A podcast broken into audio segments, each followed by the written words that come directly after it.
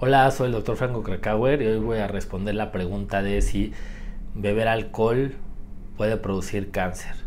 La respuesta es sí. Si el alcohol se, se considera un carcinógeno, por supuesto que a mayor cantidad, pues mayor riesgo, pero desde, los, desde un inicio, o sea, el hecho de consumirlo nos puede producir alteraciones metabólicas que nos podrían llevar a poder presentar, por ejemplo, cáncer en el hígado. Ahora, si nosotros sumamos, porque muchos de los que consumen alcohol fuman, esto exponencia el riesgo de desarrollar cáncer en vías aerodigestivas superiores, que es esto en tráquea, en lengua, encía, paladar, eh, por ejemplo también en la laringe, en el esófago.